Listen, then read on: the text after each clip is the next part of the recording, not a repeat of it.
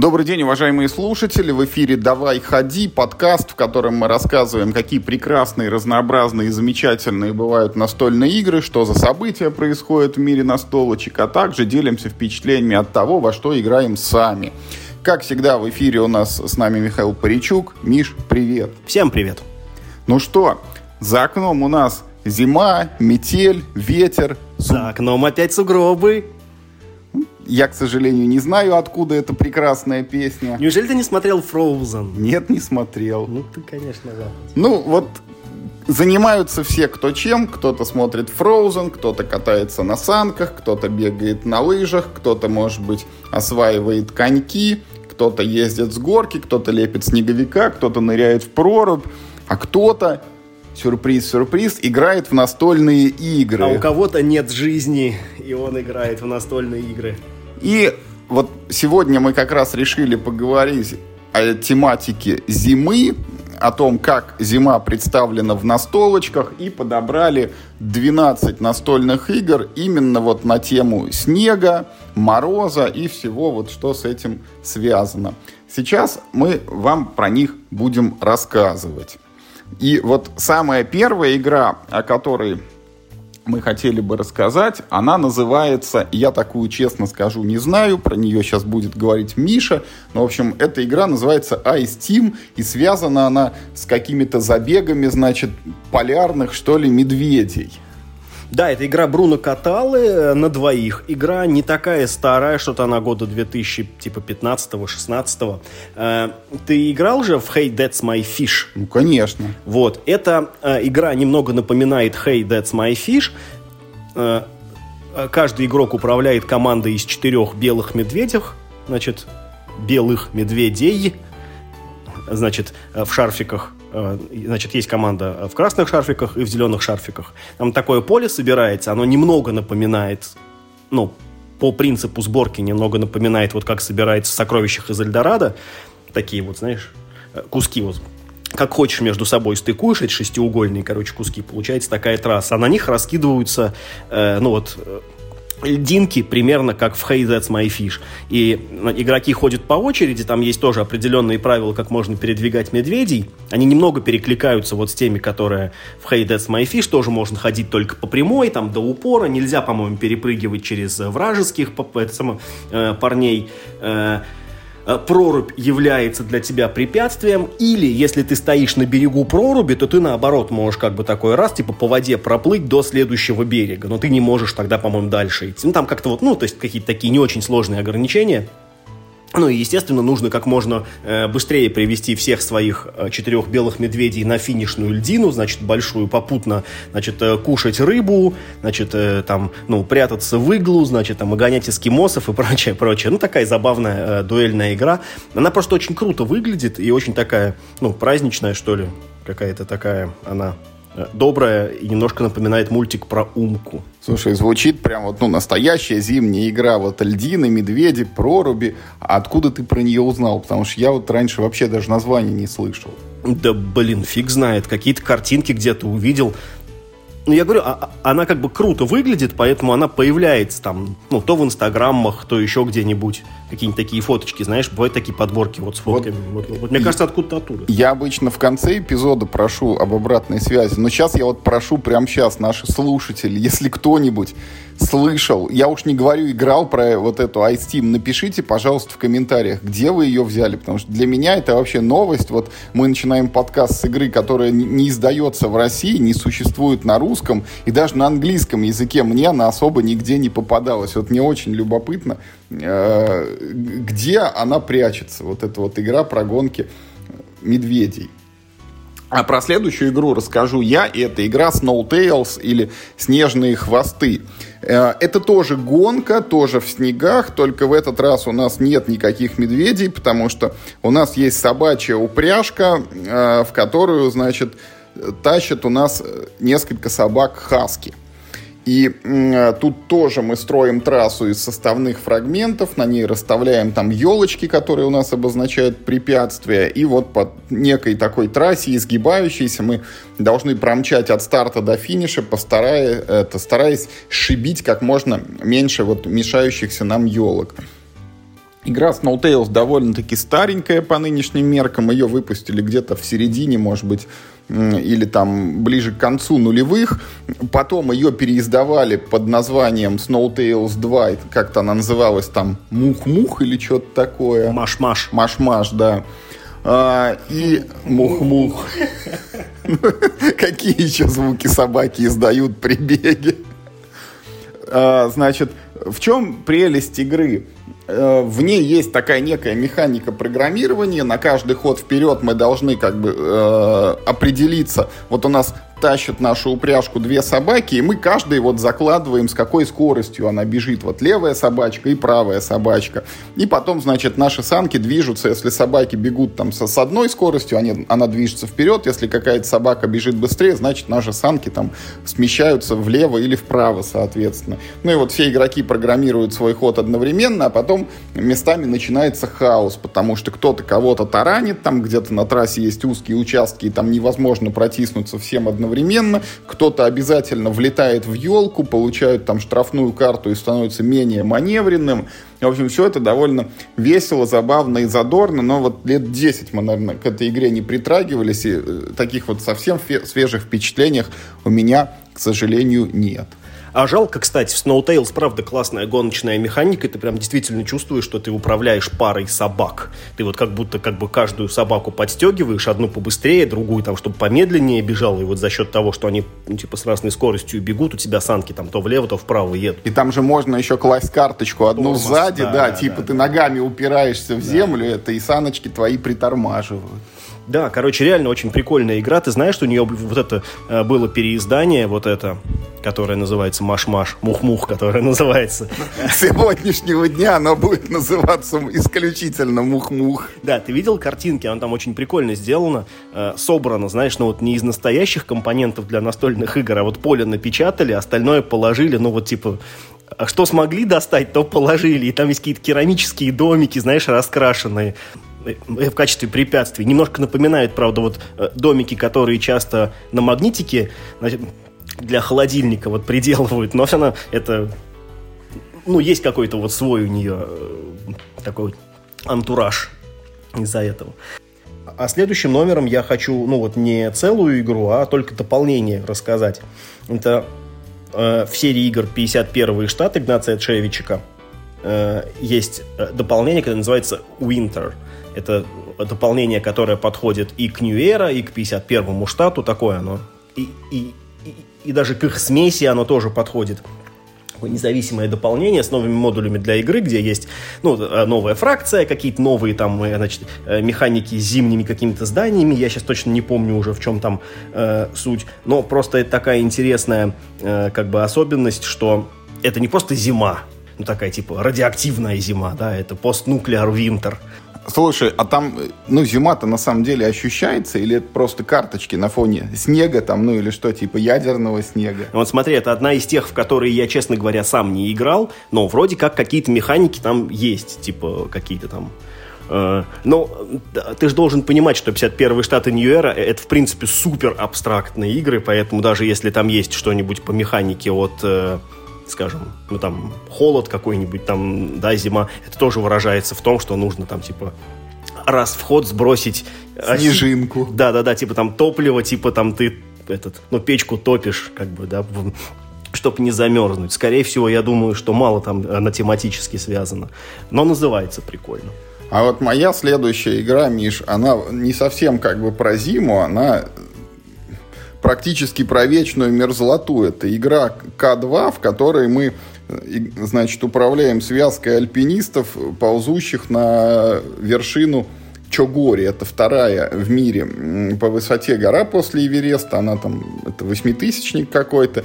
И это, наверное, вот пока первая игра в сегодняшнем нашем выпуске, в которой можно умереть от холода. Ну, хотя ладно, там со звездочкой, да, там не от холода, там типа акклиматизация, тебе на самом деле кислорода не хватает, потому что на, высоте дышать сложнее.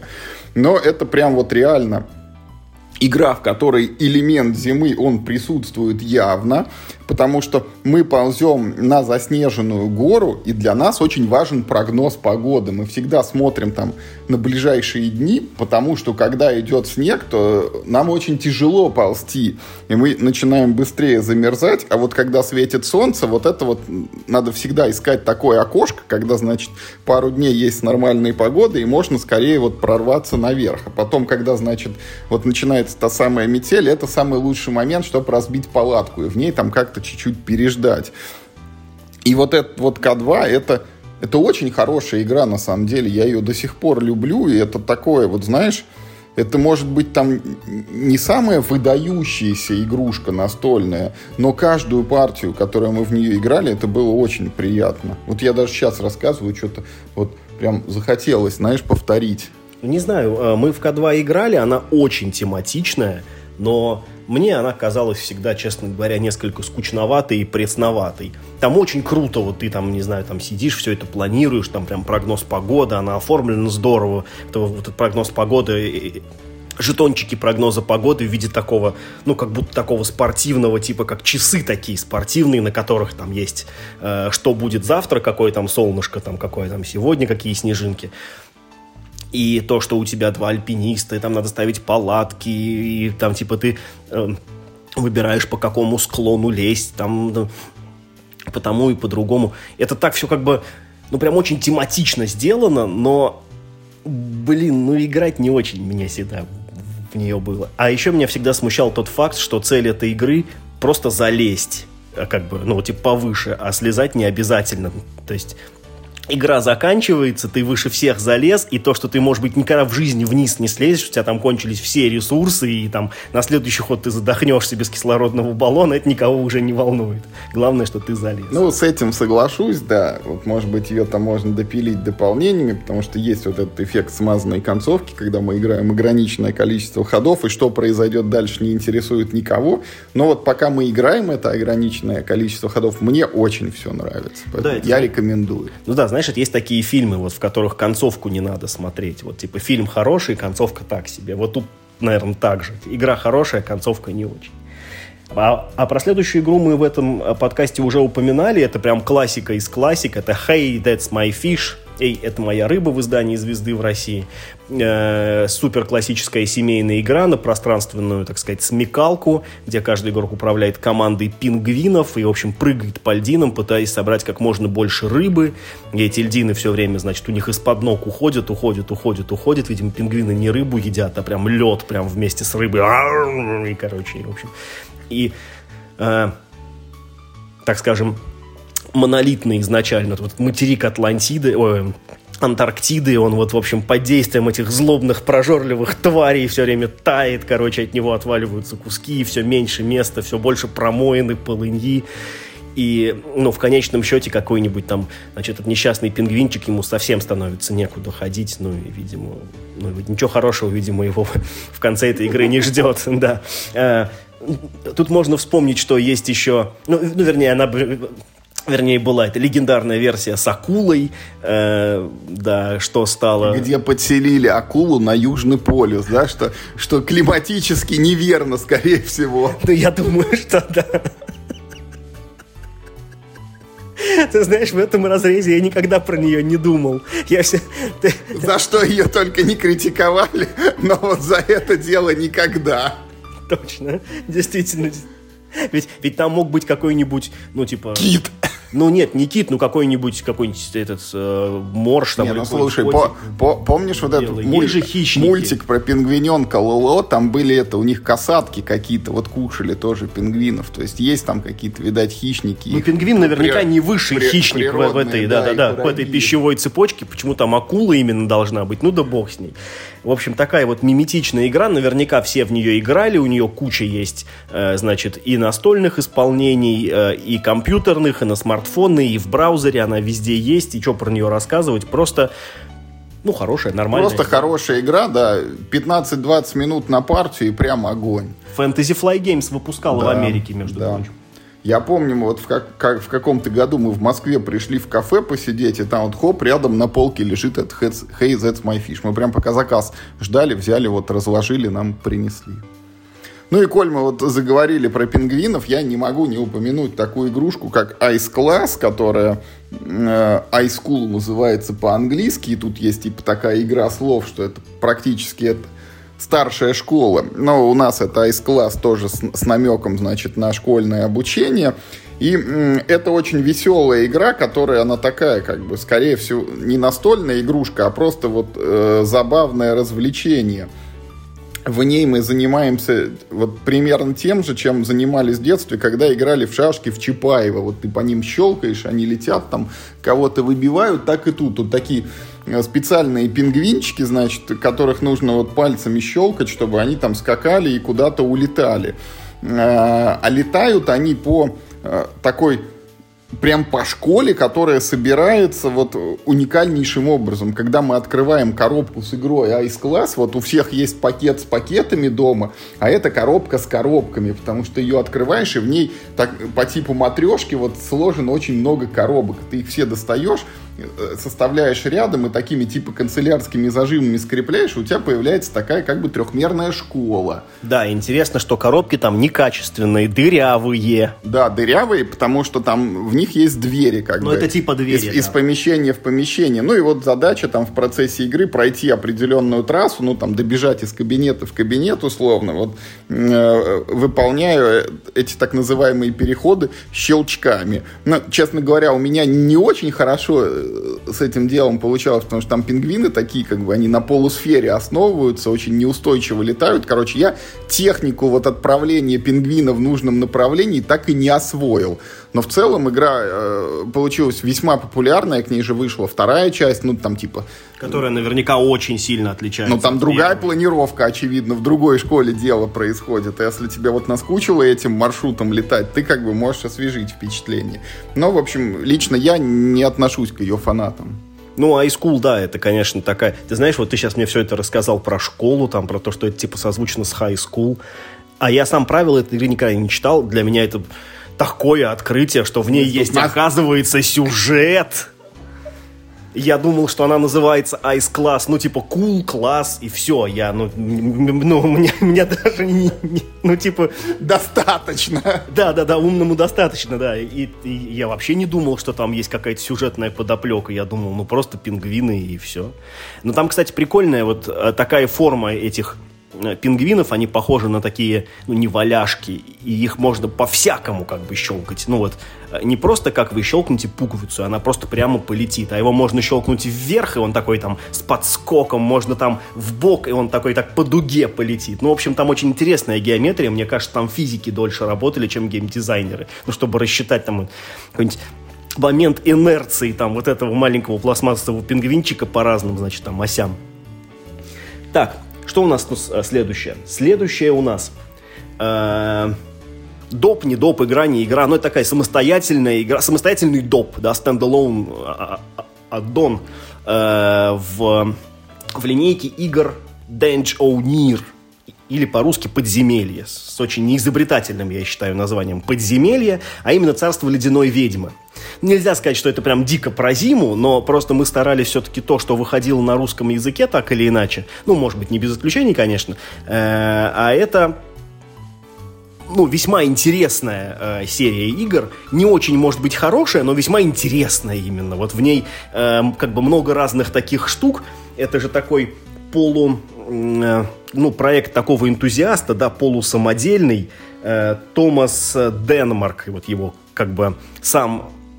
Он э, сам себе геймдизайнер, сам себе художник, что немаловажно, он рисовал ее тоже сам, и чуть ли не сам себе издатель. Ну, по крайней мере, вот сейчас, по-моему, она только, только через его сайт продается. А в России она выходила от мира хобби, несколько коробок, среди них вот это «Царство ледяной ведьмы», кто не знает, это довольно амбициозная задумка сделать полностью э, Dungeon Crawler на только на картах. Больше вообще в игре нет ничего. Ну, а конкретно в русской версии есть еще э, жетончики, а в английской жетончиков даже нету. Там как бы, ну, как хотите, так как бы и отмечайте. Где хотите жетоны, берите любые. Вот. А в русской версии Hobby World позаботились, положили фишки персонажей, жетончики какие нужны. В английском ничего этого, по-моему, нет. Э, значит,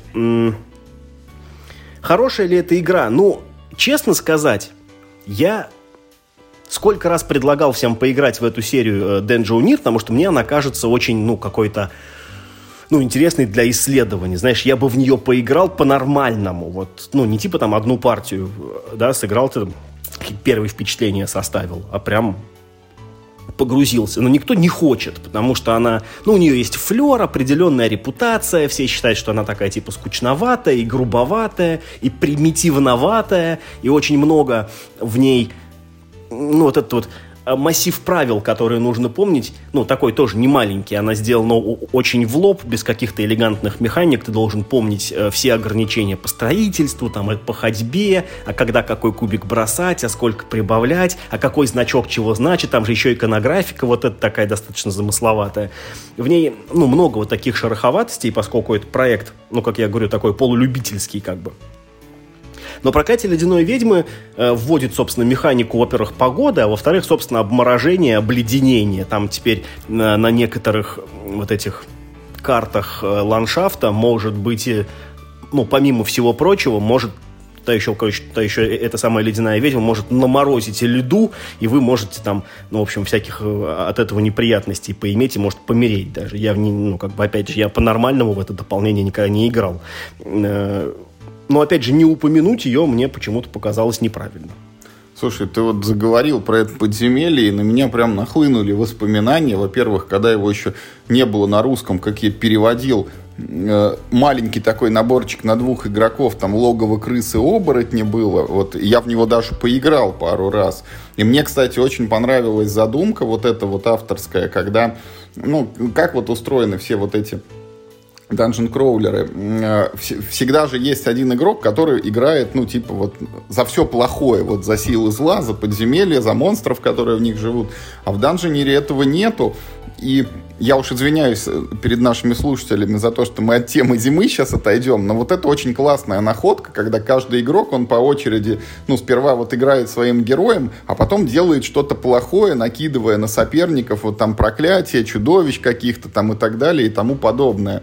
И это, конечно, сделано вот идея очень клевая. Не, подожди, ты не закончил. Притом, вот, ну, э, на тебя не могут накинуть всего плохого больше, чем вот ты кармы заслужил. Вот там, я, да, вот я про это и хочу рассказать. Очки, вот да. идея очень это клевая о том, что по мере исследования подземелья ты набираешь ну, типа, у тебя вот растет Там это такая очки риска. шкала риска, да, вот она у тебя заполняется, и потом на тебя противники могут насылать что-то плохое вот в той мере, в какой ты набрал этот риск. То есть ты, условно, там на тебе есть три риска, вот за три риска на тебя можно наколдовать одного монстра, и все, больше к тебе ничего не прибежит.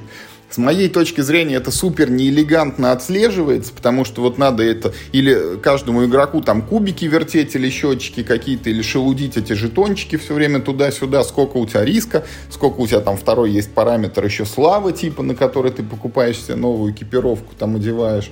Вот, но мне тогда было это очень интересно. И э, я нашел другой набор, он назывался то ли вот этот король Лич, то ли еще что-то, которого тоже на русском тогда еще и не пахло. Я его нашел где-то на испанском языке и переводил с испанского языка, но в него уже не поиграл ни разу. И я помню, как мы ехали с какого-то игрокона и в поезде раскладывали вот это подземелье. Тогда, мне кажется, что-то никому особо не понравилось. И там еще возникло такое предположение, что самый ценный параметр у героев в игре это дальность, типа, ну, вот перемещение. Кто быстрее бегает, тот, типа, быстрее выполняет квесты, быстрее выигрывает и так далее. Но я помню, что на борт GameGeek есть какие-то неофициальные варианты, которые вот, ну, скорость героев они уравнивают, ну, чтобы, типа, другими какими-то показателями там мерились.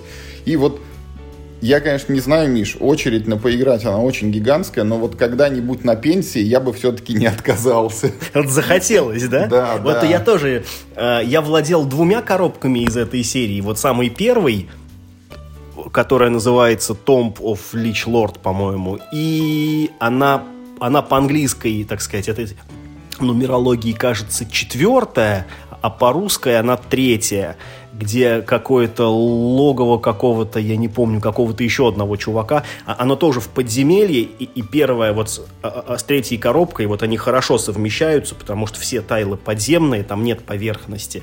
Э, я, в общем, двумя коробками владел, жутко хотел поиграть, но не вдвоем, а вот нормально собраться, хотя бы в четвером, потратить вечер. Но я как бы, я тоже прекрасно понимал, что в основе, в общем-то, лежат ну, тупое бросание кубиков. То есть э, в этой в русской версии там многое пофиксили. Вот э, все эти неофициальные правила, про которые ты говорил, а, они прям в книжечке э, в русской прям сразу написаны, что а, а еще можете вот так играть, чтобы не было дисбаланса там. И есть всевозможные счетчики, по которым там э, все это двигается. То есть тебе тоже не нужно помнить, там не нужно каким-то там специальным инвентарем а, обладать, все в игру это уже вложено. Но в целом игра, конечно, но она очень старомодная, назовем это так. Сейчас так уже не носят, сейчас так уже не дизайнят и не выпускают. А это вот такой, ну, пережиток прошлого. А еще я еще дальше, короче, от темы зимы сейчас отойду. Вот когда мы говорили про вот эту механику риска, который ты копишь, типа, и в его пределах вот на тебя можно колдовать что-то плохое, я вчера, Миш, открывал свою эту старую коробку с финикийцами, в которую мы никак не поиграем, и обнаружил, что там внутри лежат еще карточки из «Ночного дозора», вот самого первого русского.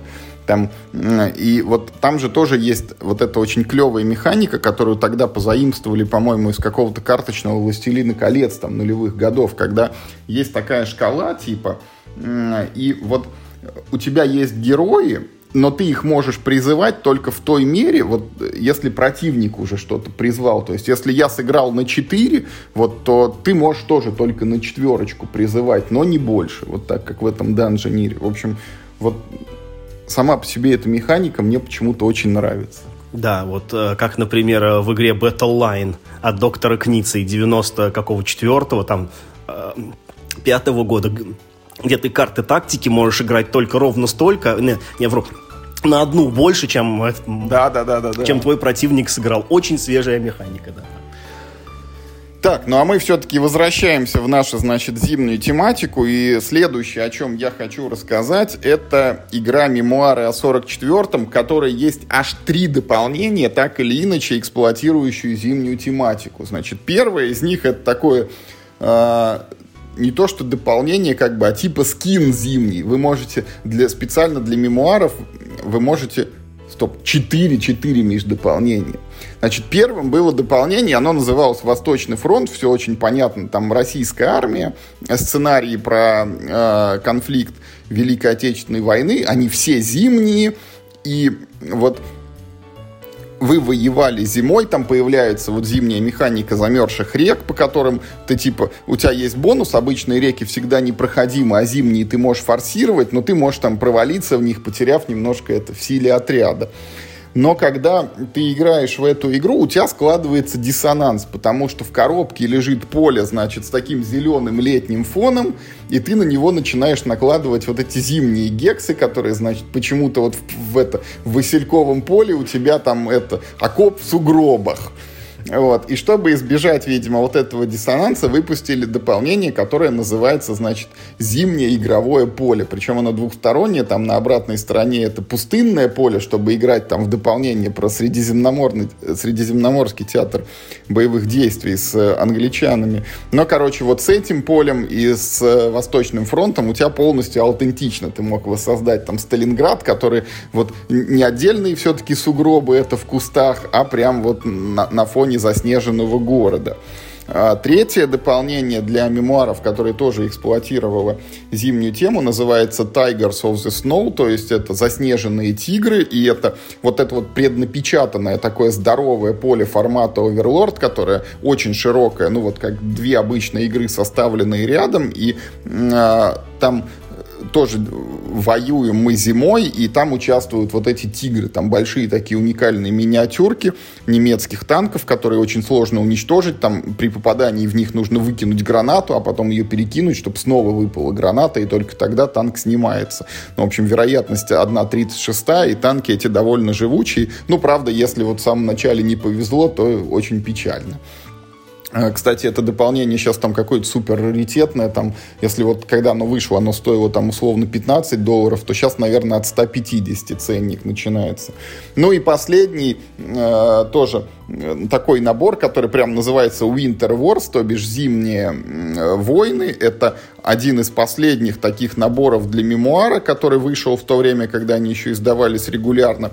Он посвящен э, э, Орденскому сражению, вот то, что в американской военной истории называется битва там за выступ или за уступ, вот это Battle of the Bulg или как-то так, мух-мух, короче, вот американский такой. Там тоже зимние сценарии, только это э, зима 44 -го года. Это последнее такое масштабное немецкое контрнаступление в Орденнах, которое было призвано там сдерживать продвижение союзников, высадившихся летом 44 -го года в Нормандии. И э, оно, значит, что нам дает? Во-первых, там есть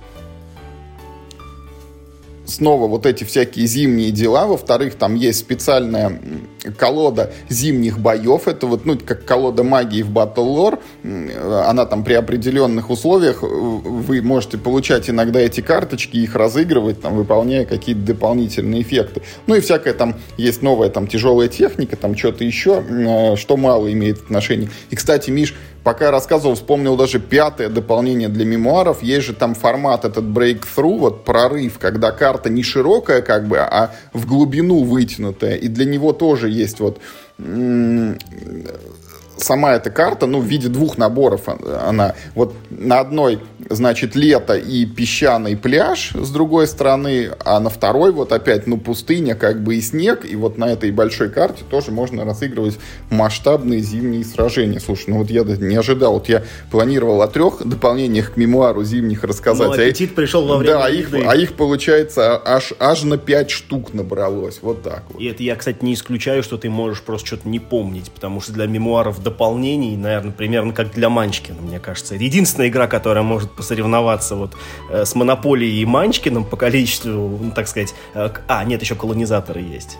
А, слушай, есть же вот-вот-вот. Ну, типа, пять с половиной. Для него же выходить... Я просто все время это перебираю в памяти. Ну, типа, коробки вот эти, и вроде их больше и не было. Потом перебираю вот эти преднапечатанные карты, и вроде их тоже больше не было зимних. А потом я вспомнил, что еще выпускали же книги компаний. И вот там тоже есть как бы, ну, типа, зимние бои всякие. Поэтому пять с половиной. Ну да, еще поди выходил какой-нибудь там кружка для кофе, там, зимним узором, там, сумка, знаешь, это зимний камуфляж, чтобы можно было носить с собой.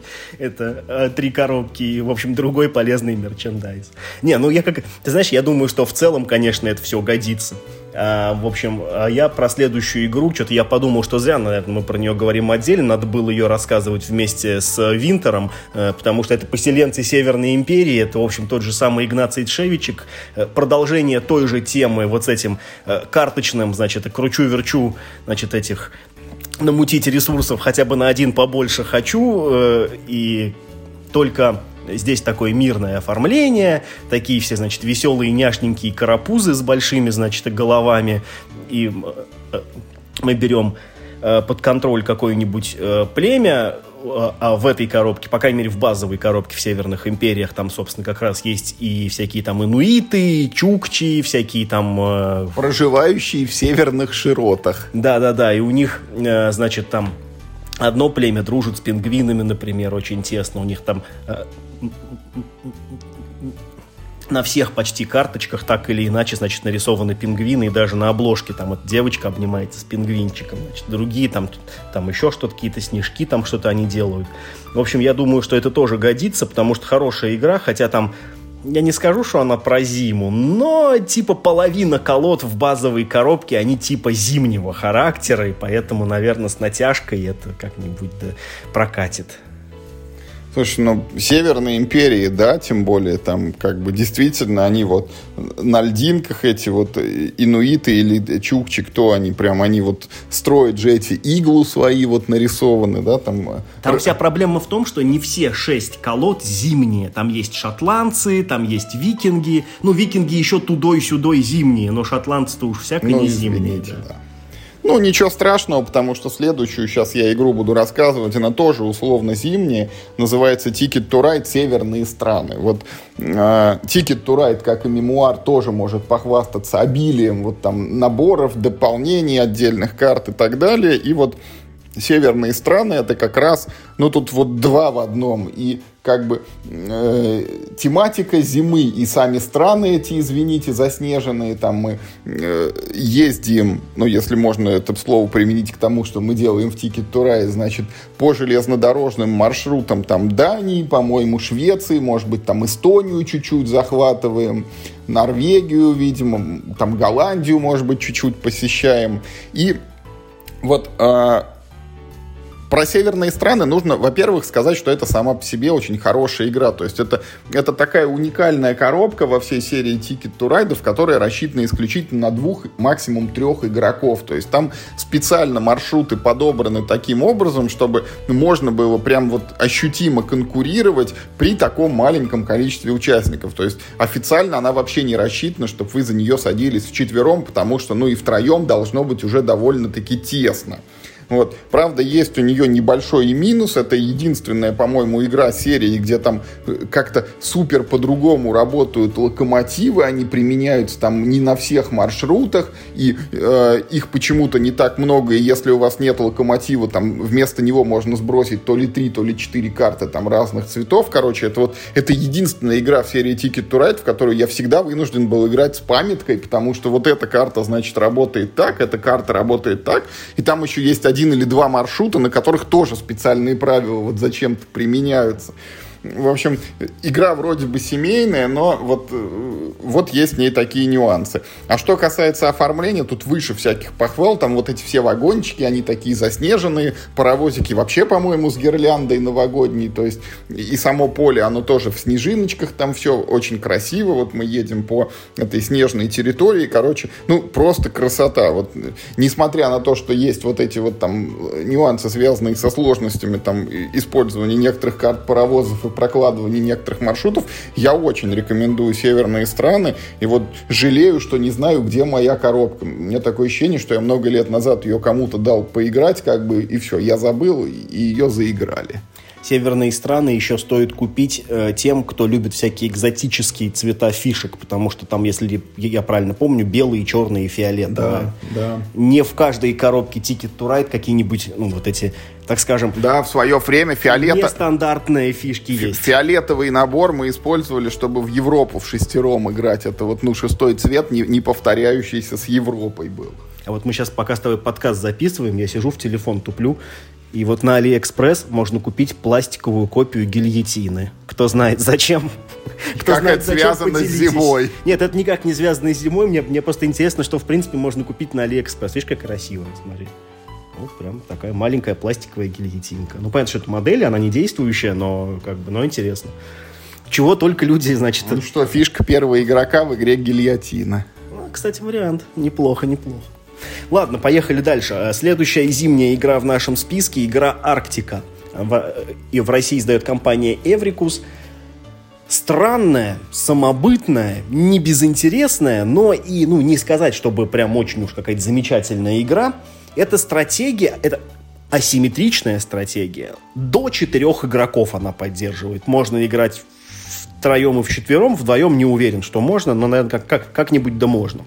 Дело, в общем, разворачивается в неком абстрактном таком арктическом бассейне, значит, наполненном льдинами и айсбергами. Каждый игрок принимает на себя э, роль одной из воюющих, так сказать, рас. В общем, там есть Э, есть, собственно, инуит э, с копьем и санками. Есть белый медведь один. Есть морские котики два, по-моему. Есть кит, он, по-моему, тоже один. Э, у, каждой... А, акула, по-моему, тоже. Ну, там какая-то касатка, типа. Да, там, да. там все-таки не акула. Там, как, там какой-то аутентичный какой-то, значит, этот зверь. Эм, у, у каждой вот этой воюющей, так, так сказать, а, да, а, а в море посреди, значит, них всех плавает огромное количество рыбы мелкой, которая, ну, ну типа, ничейная, и это такие, типа, победные очки плавают. Каждый, в общем, охотник... Не в каждой игре, Миш, вот встретишь такое, победные очки плавают. Совершенно верно. В общем, каждый охотник, в общем, а, а, а, во-первых, охотится на разных. То есть, например, собственно, эскимос, он охотится, в общем, на всех Там э, морские котики не охотятся... Морские котики единственные, кто честно вылавливает победные очки. Нет, нет, нет, они, по-моему, э, тоже на кого-то могут охотиться, типа, но не на всех. Кит там только на тех, кто в воде. Ну, в общем, там у всех худо-бедно есть свои собственные правила, кто на кого и как охотится, как он ходит, как он использует воду, э, как он использует лед, потому что тоже там как бы все немного по-разному. Например, кит единственный, кто может плавать подо льдом. Он не может вылезти на сушу, зато он может поднырнуть и проплыть, а другие не могут так. Даже белый медведь не может так сделать. Э, значит, и вот она не, ну, она такая полу как бы детерминированная, полурандомная, потому что льдины там тоже плавают в зависимости от направления, то ли течения, то ли ветра, там это как-то особо не объясняется, что вдруг льдины там так активно плавают, но там вскрываются специальные карточки, куда там что поплыло, и там начинается какая-то веселая канитель из этих льдин. Но как бы но что там нет каких-то там типа карточек с там, ну, заклинаниями, кубиков, этого там ничего нет. То есть вы как бы ходите, ну, как, как в, в типа как в шашках, ну, типа как в шахматах. Вот, ну, и, и Только есть правила движения, да. Вот они вот у вас прибиты, и все как бы от случая ничего не зависит. Вы можете выстраивать свою стратегию. В общем, не безинтересная игра. Она очень, кстати, красиво выглядит, очень тематично. Э, там, там э, классные деревянные фишки всех участников, очень хорошая э, графика на поле и везде. Но вот э, мы когда играли в нее, у нас сложилось ощущение, что это скорее интересный эксперимент, нежели чем хорошая игра. Нам было интересно попробовать в нее, но, честно говоря, возвращаться в нее как-то желания не возникает. Но э, на фоне, ну, в общем, других зимних игр, ну, как эксперимент, она выглядит интересно. Не, Арктика действительно очень красива, но у нее, мне кажется, есть одна вот такая проблема. Она вот из-за всех вот этих фишечек, там, а, медведя, там, этих тюленей и так далее, она выглядит такой милой детской игрой. Но ты сажаешь за него ребенка, вот даешь ему этого тюленя, а потом говоришь, сейчас я приду, тебя убью и съем. Ну, как бы, и вот она на самом деле очень конфликтная, потому что все друг, там идет как бы война всех против всех, вот это вот. Но есть вот этот диссонанс, на мой взгляд. То есть, Зато по правде. Да, за, ну по правде, но она, она не выглядит игрой. Вот, она, когда на нее смотришь, никогда не скажешь, что вот внутри она такая жестокая, кровавая, как бы и прям вот про естественный отбор в условиях крайнего севера. Это правда, это правда. Так, ну и двенадцатая, вот последняя игра, про которую мы сегодня рассказываем, а, она тоже про зиму, значит, она называется Dead of Winter или по-русски «Мертвый сезон». Причем здесь зима, значит, тут тоже произошел а, апокалипсис, только не ядерный, вот который мы уже упоминали, а зомби-апокалипсис, значит, повсюду на планете теперь ходят, бродят живые мертвецы, цивилизация пришла в упадок, а тут еще, как назло, наступила зима. И мы, значит, играем за такую колонию выживших, которые где-то там, я не знаю, на ферме или там за городом вот окопались, у них есть огражденная территория, внутри которой они живут, снаружи могут бродить там зомби, они периодически подходят, от них нужно как-то отбиваться, а еще, значит, нужно ходить в какой-то там ближайший населенный пункт и шариться там в магазинах, в полицейском участке, в библиотеке, в надежде разжиться какими-то полезными предметами. Зима тут, конечно, она идет фоном, но тут есть и механика напрямую связанная с зимой. Тут можно обморозиться, и тогда ты будешь терять жизни каждый ход, пока там не, не спасешься от этого обморожения. Ты знаешь, тут зима идет фоном, но это важная подробность, потому что э, вот эта зима, она вызывает еще дикий дефицит ресурсов. То есть вы не можете, при всем желании, вы не сможете вырастить себе, например, еду, потому что зима, у вас сейчас типа ничего не вырастет, вы вынуждены охотиться за этими консервированными, короче, банками. Поэтому это все-таки важно.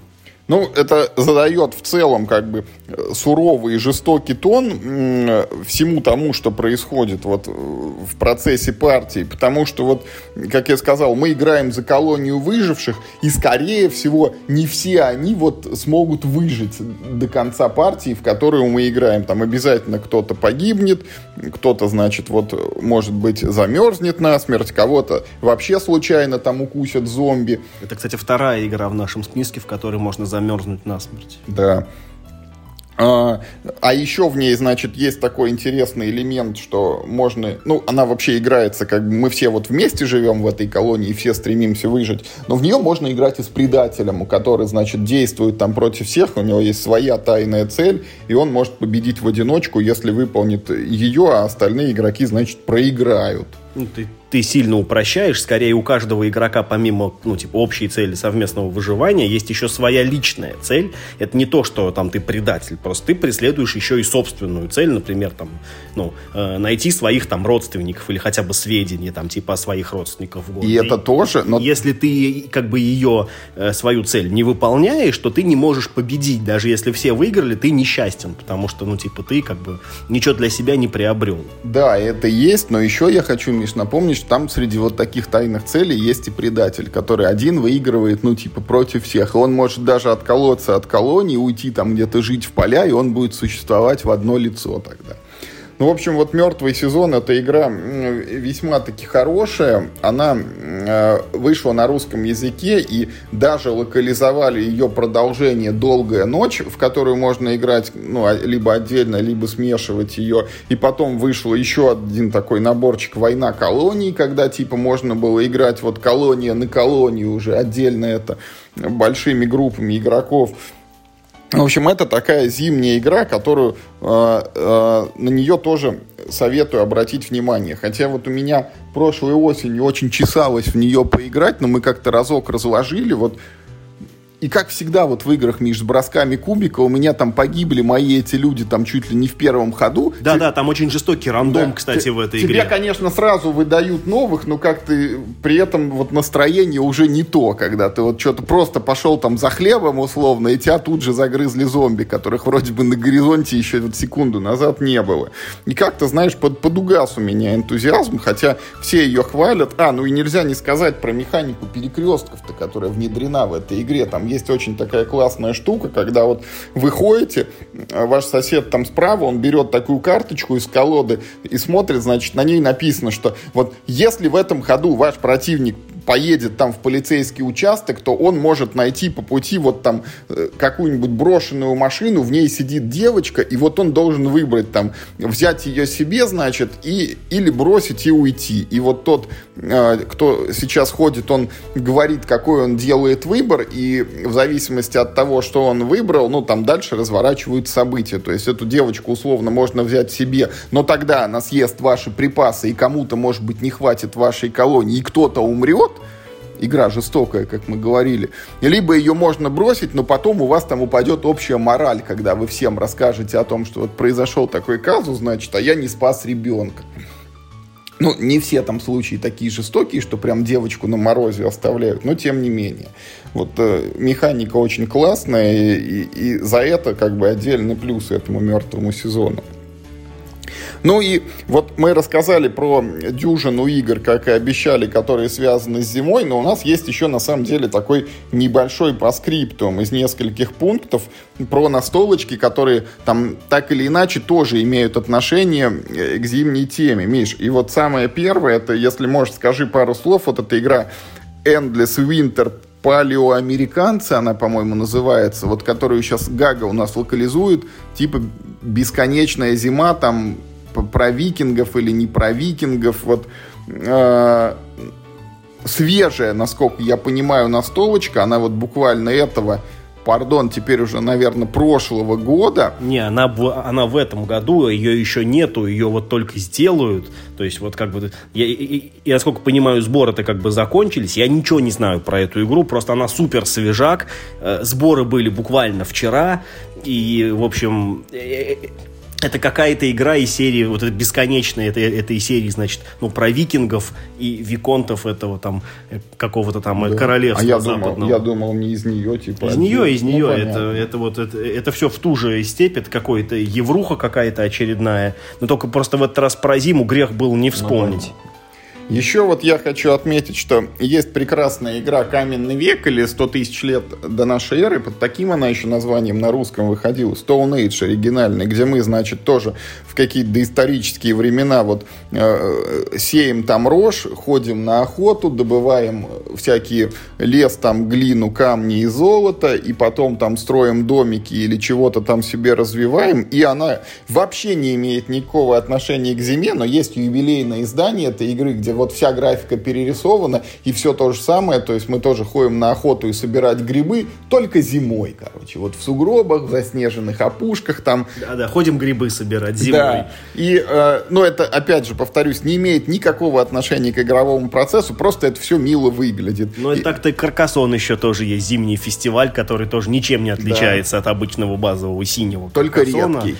Ну, он даже не сильно редкий, потому в России-то он прям издавался, его можно было просто купить. Я там, если ничего не путаю, западная версия это была какая-то лимитированная штука к какому-то событию. Они ее выпустили, их не так уж много, а у нас он просто, ну, выходил зимний в этом. Ну, сейчас он редкий, потому что сейчас его не печатают, но в свое время он был на полках магазинов. Ну, в отличие от Каркасона, вот у Stone Age зимнего есть еще одна заслуга, потому что, глядя вот на картиночку этого Stone Age в интернете, я и подумал о том, что надо сделать вот типа выпуск подкаста про зимние игры. Ну, и еще вот мы можем вспомнить вспомнить инуитов, это российские индейцы, которые, ну вот в России выходили под названием индейцы, а на Западе выпускались как инуиты.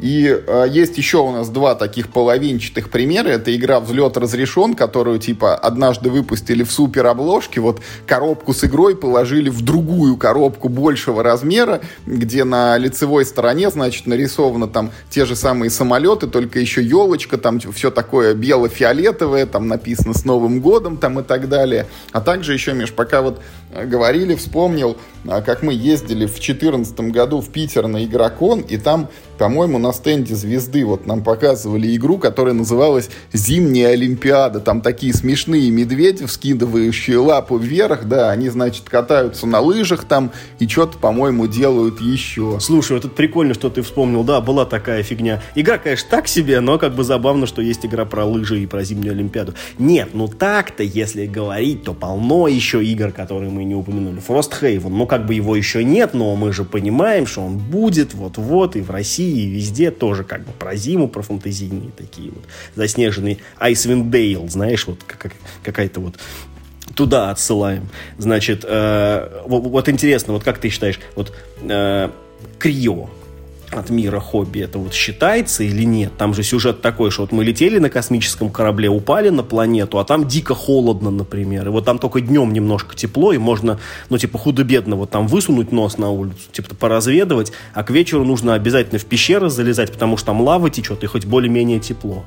Ты знаешь, это такой... Это про зиму? Философский вопрос. Вот, э, знаешь, в игре Робинзон Крузо там тоже, когда кубик бросаешь на погоду, там может выпасть снежинка на нем, типа снег пошел. Вот. Но там это абстрактная, типа какая-то снежинка, а тут тебе вполне как бы ну, такая научная фантастика, что на, что на планете очень холодно. Или вот, например, вот нечто, тоже мир хобби, кстати, будет локализовать. Там дело на полярной станции происходит, но, но как бы, но игра вроде как, ну, ну не совсем про зиму, но зимой.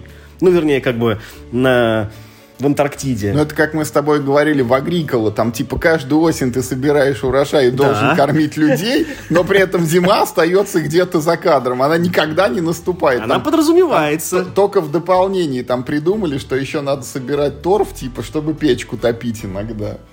Но она, тем не менее, подразумевается. И, э, в, ну, если уж совсем там залезать в крайности, очень популярная ну, одно время была такая, знаешь, вот версия, например, какой-нибудь замок на все времена, когда у тебя была, ну, летняя половина поля, а более сложный вариант игры, ну, надо было как-то его обосновать, он назывался «Зимняя половина поля». Я еще где-то помню то же самое, э, что там не было никаких зимних механик, ну, то есть не нужно было там, типа, печи Просто топить. все дороже. Да, просто все дороже и все белое, ну, потому что, типа, снег идет, да-да-да. Вот. А так-то... И, блин, вот пытаюсь вспомнить, в какой-то еще игре тоже так же было, что была летняя половина поля и зимняя половина Ну, наверняка было просто уже за давностью лет. Но, на самом деле, уважаемые слушатели, вот это все, что мы, наверное, вам хотели рассказать про зимние игры. Я в дополнение только хочу вот вернуть одну рекомендацию. Есть такая книга Дэна Симмонса, называется «Террор». Вот не имеет отношения э, к тому, скорее всего, о чем вы подумали, потому что это просто название корабля, который там 1800 там, или начале 900 каком-то году, значит, экспедиция из двух кораблей отправилась куда-то, куда-то там исследовать вот вечную мерзлоту, и оказалось так, что эти корабли сами вмерзли в лед и остались вот в, в этих льдах там на несколько лет. И вот книга как раз рассказывает о судьбе экипажей, о том, как они переживают вот эту вечную зиму, там есть еще элемент мистики. Ты так скучно эту книжку продаешь, ребята, это офиг... Ну, как бы я книжку не читал, я смотрел сериал. Сериал очень интересный. Э, хотя все говорят, что он сильно... Сериал от, отвратительный, да, по сравнению с книгой. Да, потому все что, говорят, что а, у книги единственное, я вот вас всех умоляю, если кто-то вот э, возьмется ее читать, там вступление, ну, чудовищное просто, мне кажется, первые процентов 20 книги вот просто нужно себя заставить переварить там, потому что там, во-первых, используется вот этот прием ПОВ, когда там каждая глава написана от нового персонажа. Самих персонажей очень много, и поначалу ты в них путаешься, там очень много каких-то событий, действий, и только потом, когда они у тебя в голове вот трясутся, ты как бы начинаешь понимать, что вообще происходит. Но это вот та книга, которую я всем говорю, нужно читать зимой, когда за окном метель, а ты, значит, сидишь в тепле и можешь укрыться еще одеялком теплым и читаешь при этом вот про людей, которые где-то там вот в снегах, во льдах вот грызут там, я не знаю, замерзшую какую-то еду и не знают, как, как им э, справиться вот с, этим вот вечным морозом там и не пойми чем, что ходит еще в этих льдах вокруг их корабля. А можно, наоборот, что-нибудь более уютное, сидеть дома смотреть, можно мультики какие-нибудь зимние смотреть. Ну, Хранитель... Твой Frost, этот, Frozen, господи. Нет, ну не знаю почему. Есть Хранители снов, есть Клаус. Э, Клауса, кстати, поддерживаю, да. Кто не смотрел, посмотрите обязательно. Испанский мультик. Э, очень такой новогодний, и детям, и взрослым он отлично заходит. Прям вот все пальцы вверх рождественская история, которая вот компьютерная, она тоже достаточно прикольная. Хотя графика в ней, конечно, достаточно страшная по современным меркам, но там зато э, классная художественная работа. Ну, в общем, много чего можно делать зимой. Э, зима же это такое, ну, как бы сказать... Настольное время нет, года. Нет, нет, это такое экстремальное время. Оно как бы, оно с одной стороны, оно очень веселое, потому что такое все беленькое, солнышко, такое все искрится, а с другой стороны, это холод, смерть, ничего не растет и жить нельзя. Как повезет, одним словом. Хорошо, что есть дома и отопление.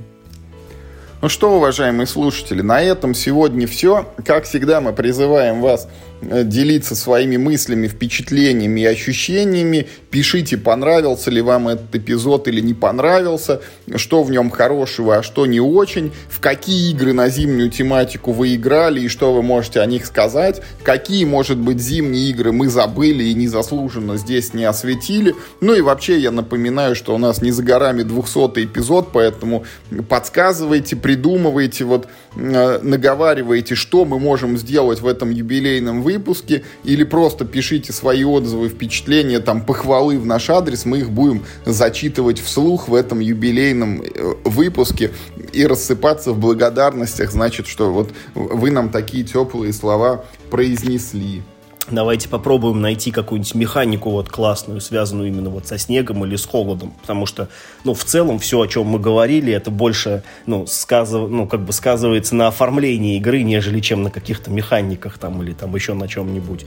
Вот, а давайте попробуем найти что-нибудь, где есть прям какой-нибудь, ну, мороз, снег, ну, вот и да, так далее. Да, и это реально влияет на замерзание, да, да, на происходящее. Ну что, на этом у нас все. Играйте только в хорошие игры. И главное, не болейте.